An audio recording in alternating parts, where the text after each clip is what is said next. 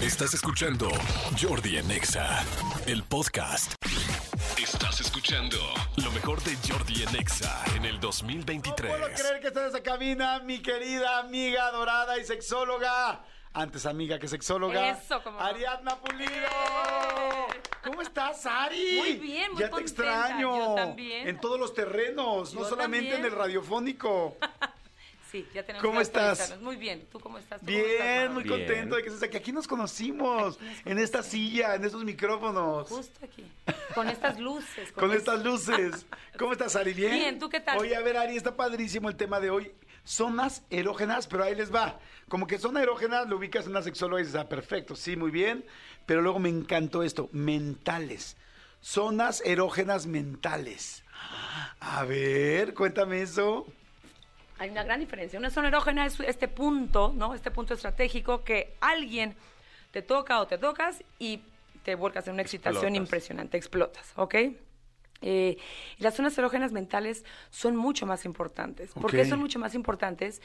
Porque cada quien tiene una zona distinta, evidentemente, eh, pero son como muy, eh, muy, digamos, universales, ¿ok? Y estas eh, acuérdense que el cerebro es mucho más fuerte que la parte, que la parte eh, eh, física, la parte Ajá. fisiológica, ¿no? La parte de cuando dicen, en el cerebro puedes explorar muchísimas cosas, no distingue la realidad de la fantasía. Entonces, estas zonas erógenas mentales son importantísimas. Entonces, una de ellas que es la admiración. Ok.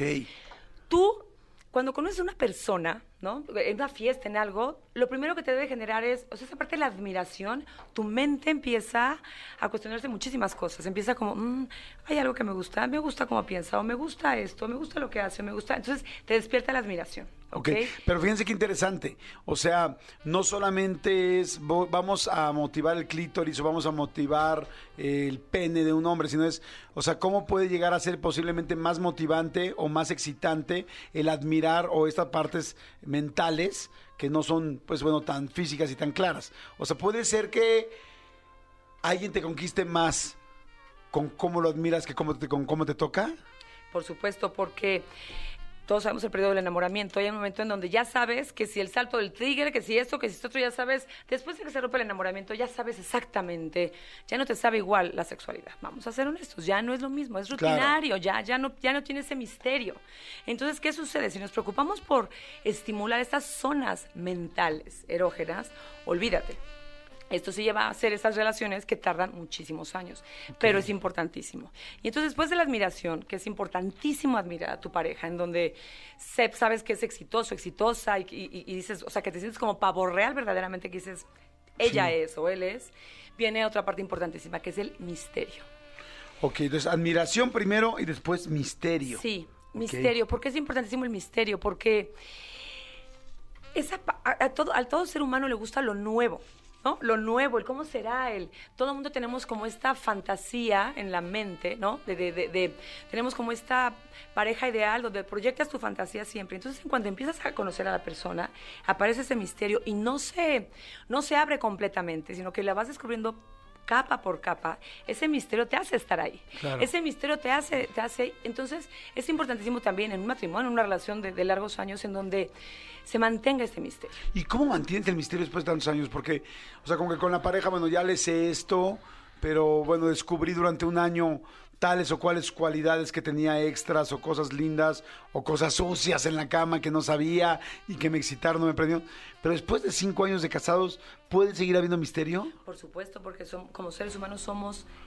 Exactamente, porque como seres humanos somos totalmente eh, finitos. Entonces tenemos, cada día tenemos que salir de la zona de confort todo el tiempo. Entonces, que de pronto, oye, ya retomé mis clases de francés, oye, que mis clases de inglés, que eso, que esto otro. Entonces, es importantísimo este misterio y no contar absolutamente todo a la pareja. Y no me refiero con que eh, le pongas el cuerno, a eso no me refiero, sino contar todo es como siempre, de, a dejar como un halo de...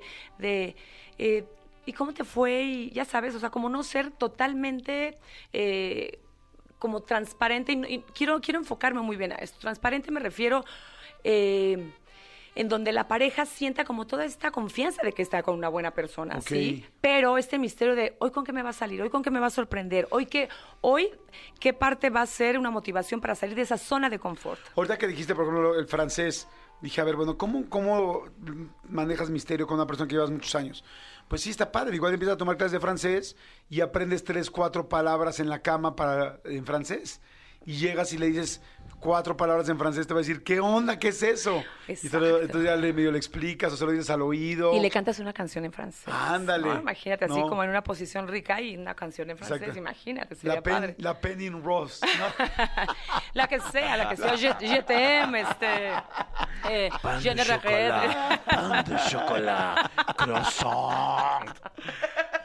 Déjame, déjame tocarte el croissant, déjame besuqueártelo, ¿no? Hasta llegar a la mantequilla. Ok, perfecto, perfecto. Venga, venga. Sí, sí. Eh, Oye, otra. pero Sí, sí, sí. Sí, no sí, pares. cómo no, cómo no. Otra parte importantísima de esta zona de, de zona erógena es la distancia. Es importantísima la distancia. Y aquí me vas a entender perfecto, Jordi. Ajá. Me van a entender perfecto, porque si estás todo el tiempo pegado a tu pareja, no la extrañas. Esas Claro. parejas que, pero trabajan juntos, pero, pero están todo el tiempo juntos, pero, o sea, realmente no hay un momento en donde realmente la, la, la añores, ¿no? Lo extrañes. Sí. Y cuando viajas, pero aparte cuando viaja esa persona, cuando viaja tu pareja, pero aparte es un, perdón mi Francia, es un chingón lo que hace. Ajá. Entonces como, wow, o sea, está viajando y veo que va a tal conferencia o a tal exposición o a tal cosa, y entonces te dan ganas, te estimula el cerebro de, de, ya te quiero ver, ya te quiero tener aquí. Claro que la parte sexual se vuelve a activar. Entonces la distancia es muy importante, por eso una obra de arte, en verdad, por eso te tienes que alejar para poder apreciarla, ¿no? Claro, tienes toda la razón. Entonces la distancia es fundamental. Por eso los, aquellas personas que viajan mucho, está bien, obviamente un equilibrio, tanto, un ¿no? equilibrio, ¿verdad? Para que tampoco el lechero entre por ahí. Pero simplemente esta parte sí de la distancia es fundamental. Porque esto te da opciones para extrañar a la persona, para valorarla y para en verdad eh, querer tener. Oye, ¿será, Ari, que por eso también tantas relaciones hoy en día que son de una... que son de, ¿cómo se llama? De, de- donde cada quien vive en su casa, les va tan bien? Exactamente.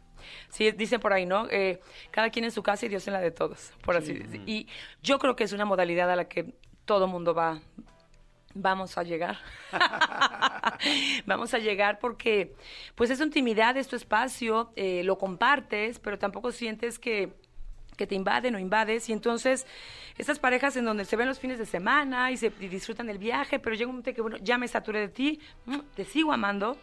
Pero no viene- te lo digo. No, eh, eh, sí, bueno, no, bye, exacto, no bye. te lo digo, ay, bueno, y ahí ya descansas, gracias. Y entonces otra vez, Ay, te voy a extrañar. ay, sí, qué cosita, ay, sí. Pero ¿qué pasa? Otra vez quieres que ya vuelva a ser ese fin de semana, o ese miércoles, o whatever, el día que, que queden de verse. Entonces, yo sí creo que sea una, una modalidad que se va, se va a implementar muy pronto. Sí, que está funcionando mucho. Yo digo, la verdad es que todas las relaciones, todas pueden funcionar, pero hoy veo una tendencia fuerte de que las que están cada quien viviendo en sus casas, eh, pues les va muy bien, ¿no? No significa que no terminan, no truenen, no terminen también mal, pues como todas las relaciones. Pero si, si yo viera en porcentaje, hacía un, ahora sí que cálculo de, de buen enamoradero más que cubero, digo, sí, sí, los veo más felices a los que cada, de repente ¿Verdad se pueden dar su tiempo y ¿Verdad irse a su sí? casa cada quien, ¿no? Sí, como le llama la cábala, eh, el satán, el, el ego.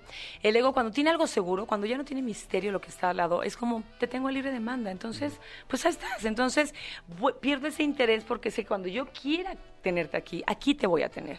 Entonces, cuando sé que te voy a tener por X tiempo, pues evidentemente disfrutas, pones todos tus cinco sentidos en estar en ese momento, Claro. porque no sabes cuándo vas a volver a estar. Por eso las relaciones a distancia muchas veces funcionan. Ok. Muchas veces funcionan. Otra, muy importante, muy importante, básica, es la complicidad. A diferencia de la intimidad. Ok. Porque la intimidad es esta parte en donde pues ya pierdes como toda esta este pudor y esta parte donde te sientes también rico, donde te estás lavando la boca y tu pareja entra a hacer pipí, no pasa nada y sigues platicando y no, o sea, es esta parte como de, ah, o sea, hay confianza, ¿no? Pero esta parte, eh, y hay intimidad, perdón, pero esta parte de la complicidad, porque la intimidad siempre la, la- la- la relaciona mucha gente con la sexualidad, pero esta parte de la complicidad es fundamental, porque es entonces en donde yo me dejo ir contigo, nos vamos abriendo, vamos abriendo estas capas y entonces nos dejamos ir y no tengo miedo a que me juzgues ni a que te juzgue y entonces vamos descubriendo cosas internas maravillosas y entonces ahí viene esa cosa en donde en donde pienso, wow, de aquí hasta dónde voy a seguir descubriendo a esta persona. Entonces, al principio, este misterio que me arrancaba esta persona, aquí lo voy corroborando y voy diciendo, wow, voy descubriendo cosas nuevas y cada vez me, me lleva a un área de mi vida completamente distinta y la saca. Y entonces, eh, para los que estamos en el deber ser, que nos tocan otro tipo de personas, que nos sacan de ese, de ese de esa zona de confort, aparentemente, es cuando dices, esto es maravilloso. Claro, sí, salirte un poco de tu línea y tener esa complicidad de jugar y, como dices tú, esa, ese respeto por el otro, ¿no? Sin saber que, pues que no te va a hacer nada malo, que, que te sientas seguro, segura, haciendo cosas nuevas y cómplice. Claro. ¿No? Perfecto. Entonces, a ver, llevamos admiración, misterio, distancia y complicidad. Y la última, la más importante, y aquí hombres se van a enganchar. Ya me gustó porque Manolo ya subió los ojitos, así como de, a ver, a ver. a ver. Eh, justamente es, a ver, ¿qué le gusta a un hombre de alguna manera? La parte inconsciente, el rescatar, ¿no? El proteger. Entonces la vulnerabilidad es muy importante. Cuando tú sientes a alguien vulnerable, eh, y tienes esa parte como de yo te puedo, yo te puedo ayudar, pero no rescatar. Hay una gran diferencia. Yo te ayudo a que desarrolles tu negocio o a presentarte a alguien para que lo puedas hacer, o me explico. Pero esta parte de rescatar, ojo, no. Pero sí la vulnerabilidad, cuando yo puedo ver tu vulnerabilidad frente a la mía, eso me hace también bajar mi vulnerabilidad y entonces me fusiono contigo.